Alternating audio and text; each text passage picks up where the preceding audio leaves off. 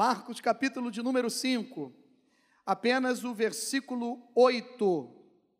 Diz assim a palavra do Senhor: Porque Jesus lhe dissera: Espírito imundo, sai desse homem. Senhor Jesus, tenha misericórdia de nós. Fala conosco, Senhor, através dessa palavra. E que o teu Espírito Santo, ele continue dirigindo essa reunião como até aqui tem feito. Me usando agora como um canal, como um instrumento para abençoar as vidas que aqui se encontram. E aquelas que estão nos assistindo pelo canal do YouTube também. Que o teu Espírito Santo possa alcançar vidas nessa manhã e que o teu nome seja glorificado e exaltado no nosso meio. Saiamos daqui diferente, para a honra e glória do teu santo nome. Amém. A história do endemoniado gadareno revela que por trás desse mundo visível e físico e palpável há uma outra realidade, a espiritual, onde ocorre uma verdadeira batalha.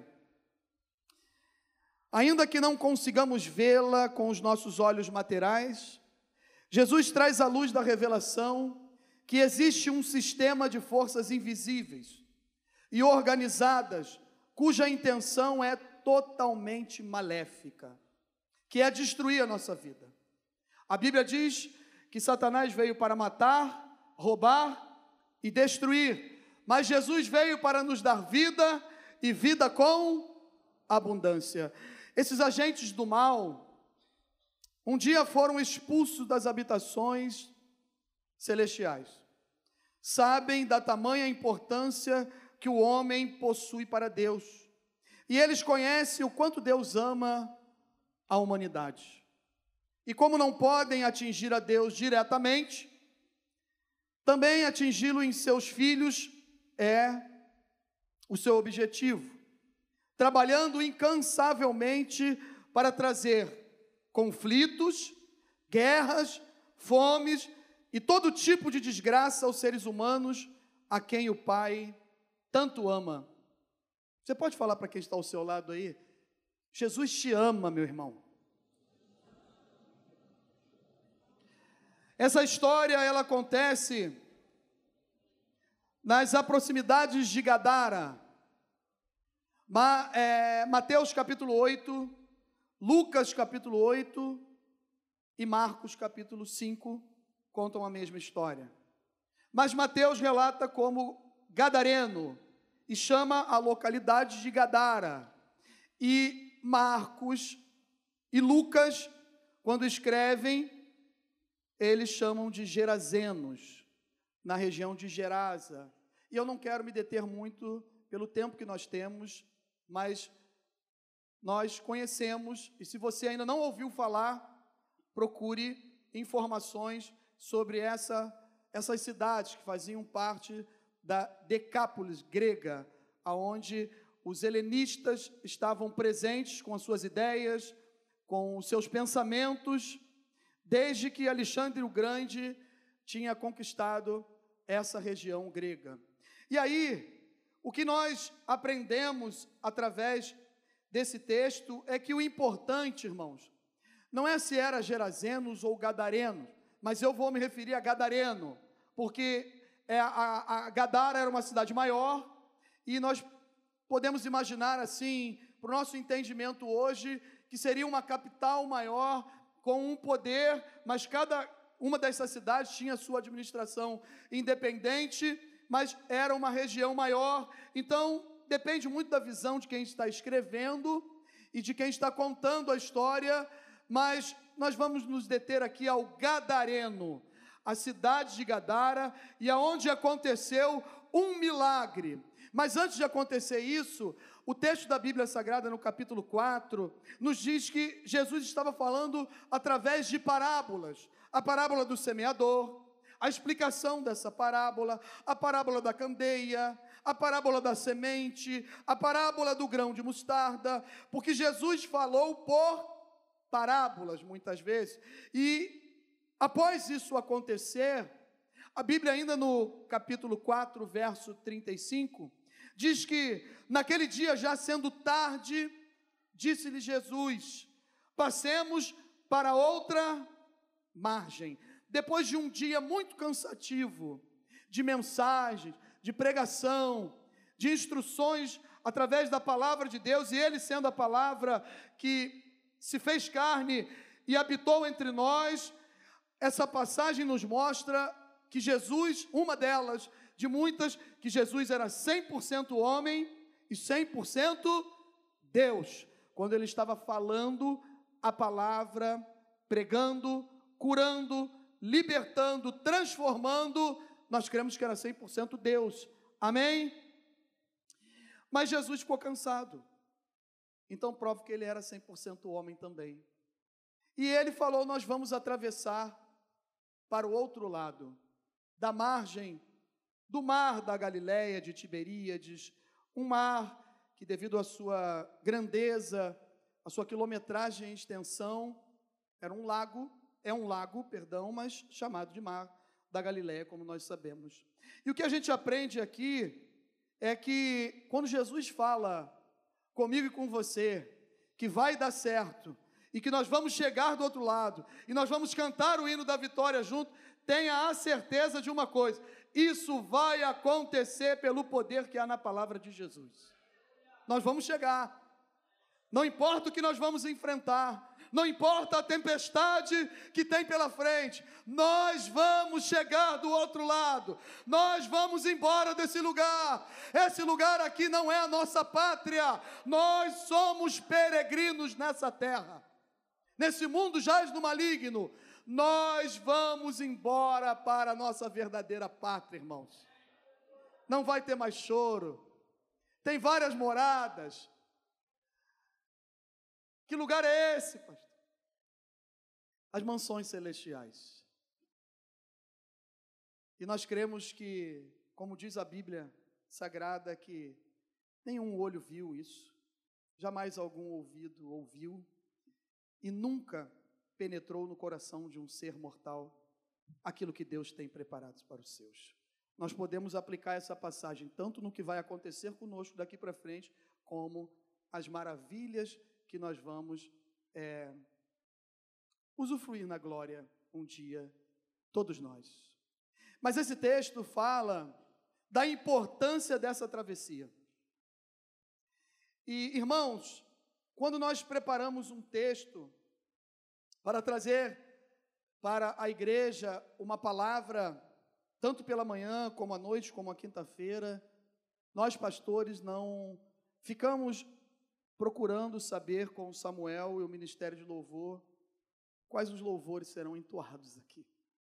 Mas é impressionante quando a gente está preparando a mensagem, o, o Espírito Santo de Deus tem trabalhado na nossa igreja de uma forma maravilhosa. Amém? E aí nós louvamos aqui que nenhuma condenação há para quem está em Cristo Jesus. Nós louvamos que pelo sangue nós fomos lavados e remidos, e agora nós somos, queremos ser alvos como a neve. Louvamos que agora com os irmãos, louvamos a Deus que é, ainda que demore, ou que pareça que está demorando, eu não esqueci de ti. O Senhor fala para você nessa manhã: eu não esqueci de você, meu filho não importa a tempestade. Agora, Jesus, com o corpo glorificado, ele é igual ao Pai, ele não precisa. Ele diz na sua palavra: quem vê o Pai vê a mim também. Jesus não precisa mais descansar a sua parte física. Os olhos do Senhor estão em todos os lugares. E nesta manhã, Ele sabe como você entrou aqui. E essa travessia era por causa, especificamente, direcionadamente, a uma alma que estava do outro lado do mar da Galileia. O que levou esse gadareno a ficar dessa forma? O que levou ele a ficar desse jeito? A morar em lugares escuros, dentro de um cemitério, numa tumba vazia, mal cheirosa, o que levou esse homem a sair da sociedade, a ficar às margens de uma vida social, de um quadro social normal, aparentemente normal, à vista de todos aqueles que residiam nessa cidade naquela época. O que levou a tomar essa decisão? Por que ele ficou dessa maneira?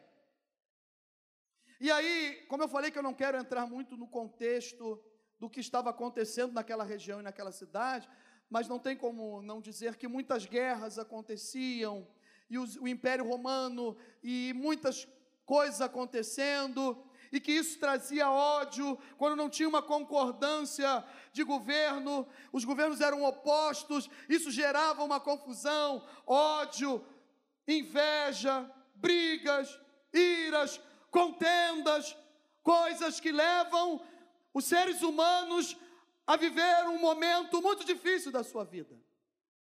E que às vezes não percebem que isso está acontecendo. E eu queria contextualizar, trazendo para a minha vida e para a sua vida nessa manhã, o título dessa mensagem é O Resgate de Jesus. O resgate de Jesus. O que eu e você precisamos, aonde nós precisamos ser resgatados nessa manhã. Da onde? Da onde Jesus precisa nos resgatar? O que aconteceu com esse homem? O significado de resgate é o ato ou efeito de resgatar, de libertar ou reaver algo mediante a pagamento. E eu e você já fomos resgatados da ira do inferno. O nosso destino era a morte eterna, mas o sangue de Jesus nos libertou, regenerou a nossa vida, mudou a nossa história, e agora nós temos esse acesso livre às mansões celestiais pela morte de Jesus na cruz do Calvário. Mateus 20, 28 diz: Tal como o filho do homem, que não veio para ser servido, mas para servir e dar a sua vida em resgate por muitos. Nesta manhã, saiba de uma coisa: o maior resgate do sequestro do pecado que foi sempre operado na minha vida e na sua vida, através da genética de Adão, já caiu por terra pelo poder que há no sangue do Senhor Jesus. Nós fomos resgatados. E o pagamento foi o quê? Foi um pagamento de alto preço de sangue, nós fomos comprados. Alguém pagou o meu resgate, alguém pagou o seu resgate. E ele é Jesus de Nazaré. Foi ele que pagou com o sangue. Os acontecimentos dessa vida muitas vezes nos levam a não entender processos que parecem ser naturais, mas que vão desencadear no sobrenatural. E às vezes não percebemos dessa forma, que é algo aparentemente aos nossos olhos carnais, limitados, natural, normal, fácil de se lidar com o intelectual, o meu intelectual, com a nossa habilidade, com a nossa experiência de vida, do trabalho que já exercemos durante um tempo na igreja ou fora da igreja, nós temos capacidade e é muito fácil de resolver algumas coisas. E aí nós não percebemos que nós precisamos lançar aos pés da cruz, nas mãos de Jesus, porque é uma batalha espiritual, mas nós estamos olhando como alguma coisa natural. E aí ficamos presos sem saber como sair dali. Eu não sei como sair, você não sabe como sair, não sabemos agir, eu não sei se é a sua criação, eu não sei o que tem deixado traumas na sua vida, desde a sua infância, traumas do casamento, traumas de acontecimentos, na igreja, fora da igreja, uma palavra que você ouviu quando era criança ainda, e ela não sai da sua mente, dizendo que você não é vencedor, que você não vai conseguir sair desse lugar, você sempre é o mesmo, mas pelo poder que há no nome do Senhor Jesus, não fostes vós que escolhestes a mim, eu vos escolhi e vos nomeei para que vades e deis fruto, e esse fruto permaneça, e tudo quanto pedirem ao Pai, no meu nome, Ele vai fazer. Nós somos escolhidos de Deus.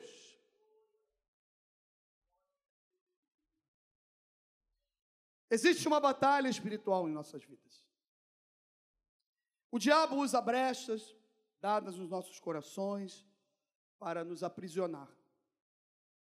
As causas e efeitos de sentimentos contrários à vontade de Deus. Gera causas e efeitos de sentimento contrário à vontade de Deus quando o diabo usa essas brechas em nossos corações para nos aprisionar. Só que nós conseguimos enxergar quem está preso, mas não conseguimos ver que muitas vezes nós estamos presos em algumas coisas. A falta de perdão, o ódio, a inveja, o pensamento faccioso. Não conseguimos ouvir ninguém e não aceitamos mais nada. O verso 4 diz que, porque tendo sido muitas vezes preso com grilhões e cadeias, as cadeias foram quebradas por eles e os grilhões despedaçados, e ninguém podia subjugá-lo. Quando nós estamos enfermos, presos, cegos, não queremos ouvir ninguém, tudo machuca. Qualquer coisa machuca. Qualquer coisa a gente se irrita. As pessoas tentam nos ajudar e a gente não dá ouvidos. Nós não queremos ouvir. Nós temos as nossas razões, os direitos. Mas eu estou assim por causa de Fulano. Eu fiquei dessa forma por causa de tal acontecimento. Meu irmão, aquele que está em Cristo, nova criatura é. As coisas velhas, ó, já se passaram, foi tudo embora. Eis que tudo se fez o quê? Novo em Cristo Jesus. Cristo Jesus é novidade de vida. E esses sentimentos, eles nos levam a viver tempos de dificuldades. E a gente passa um tempo vivendo em dificuldades, mas a gente não percebe. Mas o verso 5 fala que esse tempo de dificuldade que o gadareno passou, a Bíblia fala que andava sempre de noite e de dia, clamando entre os sepulcros e pelos montes, ferindo-se com pedras. A gente não percebe, irmãos, que o nosso clamor ele está sendo direcionado de uma forma errada, no lugar errado, com o espírito que não está contrito e quebrantado, uma oração que às vezes a gente pede tantas coisas para Deus nos libertar, para mudar a nossa história, mas a gente não consegue se alegrar com a vitória do irmão. A gente não consegue ver Deus agindo na vida dos irmãos. Se Deus levanta uma nova pessoa no louvor, nós já ficamos olhando para saber se aquela pessoa realmente é afinada ou não, se ela tem unção ou não. Eu estou lendo o livro que o pastor Ari me deu e a pastora Isabel, quando eu, eu, eu fiz aniversário de ministério, que é Lealdade e Deslealdade. Que livro maravilhoso. Quanto eu estou aprendendo, assim, que livro maravilhoso. Tem uma parte do livro que fala de líderes, professores, pastores, que nós temos essa tendência de ficar avaliando e pensando assim, mas nessa igreja, ou em determinada igreja, teria que ter outros líderes, ou um outro pastor. Na minha sala de aula tinha que ter um outro professor. No meu departamento tinha que ser outro líder. Por que, que mudou a liderança? E a gente fica questionando e perguntando essas coisas. E esse livro ele tem me ajudado porque eu tenho aprendido muitas coisas. Meus irmãos, quem coloca é Deus. Quem levanta é Deus. Quem abate é Deus. Então, Deus está no controle de todas as coisas. Ninguém fica em algum lugar se não for da permissão de Deus. Então Deus sabe de todas as coisas. E às vezes eu e você ficamos assim, preocupado com coisas, preocupados com algumas coisas que às vezes não vão mudar. Ou que está e está realmente no total controle de Deus e que nós queremos mudar. Não somos nós que vamos mudar. Deus está agindo. Deus está operando. Portanto, é momento da gente sair desses lugares que habitamos, lugares escuros, onde há um mau cheiro, onde algumas pessoas já morreram, espiritualmente falando. Conversar com quem está morto espiritualmente, você vai continuar morto. Clamando no meio de quem está morto, você não ouve nada. Clamando em meio de sepulcros, você não entende nada. Não tem retorno algum. Não vai ouvir nada de bom. Saia do meio de quem está morto e ande perto de quem está vivo. E a gente fica conversando muitas vezes com quem está morto. Só recebe notícia de morte. Só recebe coisa ruim. Não, vai dar tudo certo, vai nada. Que vai dar o quê? Já está chegando um problema ali na esquina. Está vindo mesmo, eu não vi ainda. Não, mas eu estou imaginando que já vai chegar. Aí, meu Deus. Aonde não há mais esperança, os sonhos não existem mais, a alegria desapareceu, as noites e dias são bem longos, nos ferimos com qualquer coisa, tudo nos abate, tudo nos machuca. Mas nós temos uma ótima notícia nesta manhã. Aquele que prometeu que ia chegar do outro lado da margem, ele chegou. Jesus chegou do outro lado, como ele está aqui nesta manhã, para dizer para mim e para você: tem um jeito, tem um jeito para sair daí. E a primeira coisa que eu aprendo aqui é que Jesus não nos abandona, Ele vem no nosso, ao nosso encontro. Essa manhã Ele está vindo no encontro do seu coração, dos acontecimentos da sua vida, daquilo que você não está conseguindo sair desses lugares escuros, aonde só há morte, não há esperança, não há mais alegria, o casamento talvez não exista mais, mas ele veio ao seu encontro. O melhor de Deus já chegou, é Jesus de Nazaré. Dentro de um processo doloroso, irreversível aos olhos humanos, Jesus está no controle das nossas vidas.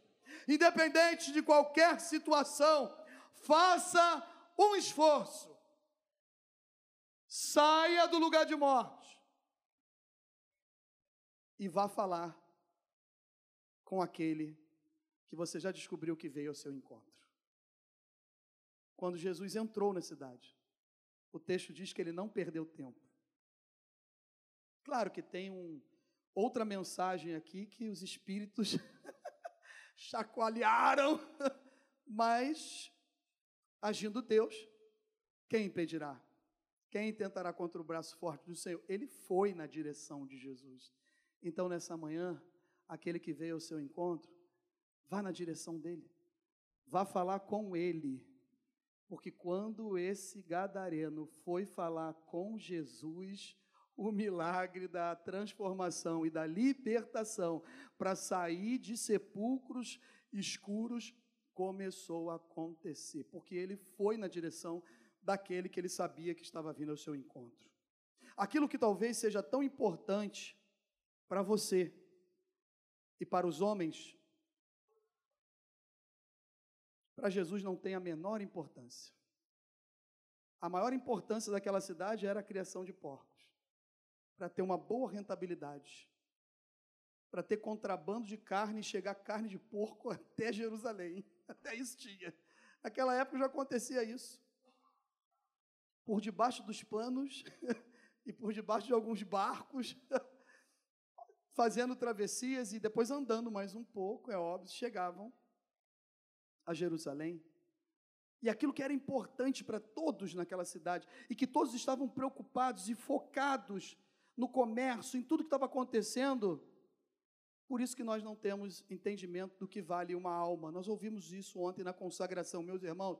A consagração foi uma bênção, como tem sido todos os sábados. Mas ontem pela manhã, quem estava aqui? Deus nos visitou, não nos visitou, e falou o que conosco? Quanto vale uma alma? Uma alma, ela vale mais do que o mundo inteiro e aquilo que ele pode nos dar. Você tem e tem muita importância para Deus. Você tem valor para Deus. Você pode aplaudir o Senhor porque você é valoroso para Deus?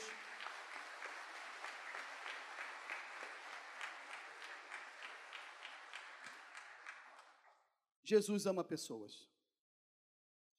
Jesus chegou do outro lado por causa do amor que ele tem por pessoas. Jesus nos ama.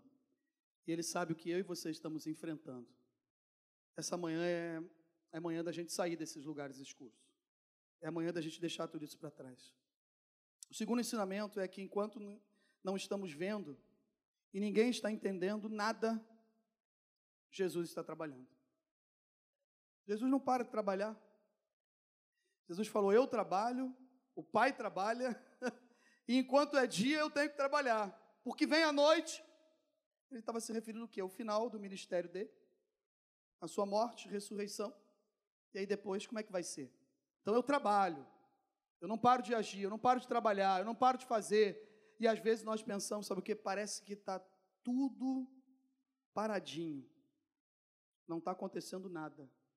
No mundo natural, realmente não está acontecendo nada.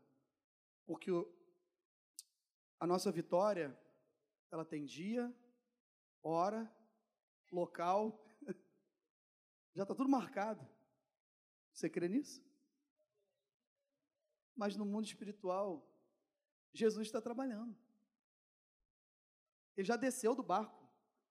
Ele já atravessou o mar da Galileia. Ele já chegou do outro lado. Ele já está com você.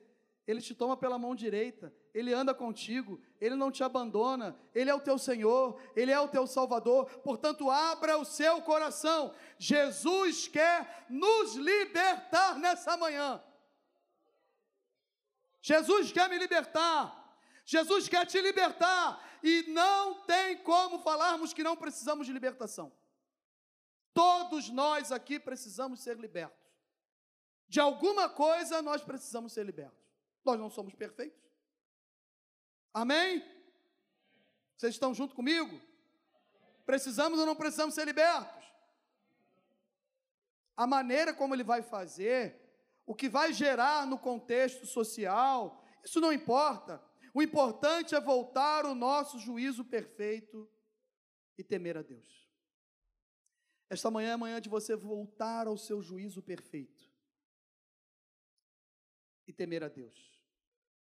Verso 15 diz que indo ter com Jesus, o povo que viu tudo aquilo que estava acontecendo. Às vezes a gente fica muito preocupado com o que os outros vão pensar, como vai ser. Não pense nisso. Porque todos que viram, ao invés de ficarem felizes, alegres, ficaram espantados, ficaram sem entender nada. Mas, indo ter com Jesus, eles foram lá perto de Jesus viram o endemoniado, o que tivera legião, assentado, vestido em perfeito juízo e temeram, irmãos. Dá para entender que cegueira é essa?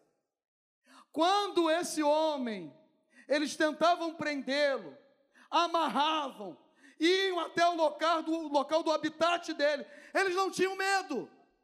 Eles iam lá de novo, a Bíblia diz que eles iam de novo, mas ele se soltava. Claro, ele tinha uma legião, aproximadamente 5, 6 mil demônios, uma legião. Então não era uma coisa natural também, jamais. Mas eles não tinham medo, Mas quando viram em perfeito juízo, em condições e ajudando, adorando o Mestre, eles temeram. O que tem acontecido comigo e com você? Quando alguém está adorando, quando alguém está fazendo a obra, quando alguém está trabalhando, é motivo de glorificar e exaltar o nome do Senhor e nós cantarmos juntos o hino da vitória. A Bíblia diz que nós temos que nos alegrar com aqueles que se alegram. E às vezes nós ficamos temerosos, porque alguém está crescendo na obra de Deus mais rápido do que eu. Joga isso por terra nessa manhã. Tira isso do teu coração, tira isso da tua mente. O teu tempo não passou, não existe isso. O meu tempo passou. Quantas pessoas já foram levantadas na minha frente e eu fiquei para trás? Você não ficou para trás. Jesus é contigo. Ele não desistiu de você. Você que desistiu dele. Mas ele veio ao seu encontro. E nesta manhã ele está aqui. Vamos ficar em pé em nome de Jesus? O ministério de louvor. Nós só precisamos fazer uma coisa: deixar Jesus conduzir a nossa vida. Amém? Ao entrar no barco, depois de ser liberto, né, depois de ser libertado, depois de ser transformado, ele entrou no barco com Jesus, do barco que Jesus chegou lá, cara. Para para pensar nisso. O barco que Jesus chegou lá, ele entrou nesse barco. O cara queria ir junto com Jesus, ué. Ele teve a vida transformada pelo Mestre. Quem tem a vida, você está prestando atenção? Quem tem a vida transformada pelo Mestre, quer andar, andar junto com Jesus. Só que daí tem um mistério aqui. Tem como andar junto com Jesus Deixe Jesus conduzir a sua vida. Não tente entrar no barco com ele. Como assim, pastor? Eu não vou estar perto de Jesus, então o senhor falou que a minha vida foi transformada. Entrar no barco nesse contexto aqui significa querer fazer a obra de Deus do nosso jeito e da forma que nós queremos e aonde nós queremos. O que a gente aprende aqui é que Jesus fala o seguinte para ele: Jesus, porém, não lhe permitiu, mas ordenou-lhe. É ordem do Senhor para mim e para você. Vai para a tua casa, para os teus. Anuncia-lhe tudo o que o Senhor te fez e como teve compaixão de ti. Então, ele foi e começou a proclamar em Decápolis. Tudo que Jesus lhe, lhe fizera e todos se admiraram. Nasceu um evangelista. Nasceu um homem de Deus. De uma legião de demônios. Foi transformado em um evangelista da palavra de Deus e da mensagem do Salvador. Porque ele recebeu esse resgate. Jesus foi lá resgatá-lo. Ele foi ao encontro daquele que foi resgatá-lo. E às vezes aí você, ouvimos a mensagem, ele já está aqui no nosso meio mais uma vez, e nós não recebemos. E a gente continua querendo entrar no barco, querendo fazer do meu jeito. Eu estou certo, eu vou continuar fazendo assim. Faça a vontade de Deus onde Ele te chamou, com o dom que Ele te deu e conforme a obra que Ele tem em sua vida. Fique na posição de servo. Nós devemos ficar na posição de servo. Eu quero concluir essa mensagem com o texto da parte B do primeiro capítulo, do primeiro livro de Samuel, capítulo 15, verso 22, parte B. Eis que obedecer é melhor do que sacrificar. Deus não se agrada de gordura de carneiros. Não. Deus quer a minha e a sua obediência. Você quer obedecer a Deus nessa manhã? Você quer sair de lugares que você entrou e você não quer estar mais aí nesse lugar? Vem aqui para frente. Vamos orar juntos. Eu já estou aqui. Vem para cá. Tem resgate de Jesus para você nessa manhã. Tem renovação de Deus para você nessa manhã. Tem vida nova para você nessa manhã. Porque Jesus de Nazaré está aqui nesse lugar. E Ele quer nos resgatar. Quanto tempo ele ficou lá sem perceber? Eu não sei. Mas eu sei que no dia que Jesus chegou, os grilhões caíram. Tudo acabou. As cadeias, as algemas, tudo foi quebrado, irmãos. Essa manhã é manhã de você colocar na presença de Deus. E Deus quer quebrar tudo isso na sua vida. Coloque diante dele. Ó, tem vida nova para você. Não é apelação, é apelo. Mas eu creio que veio de Deus aqui na minha mente agora.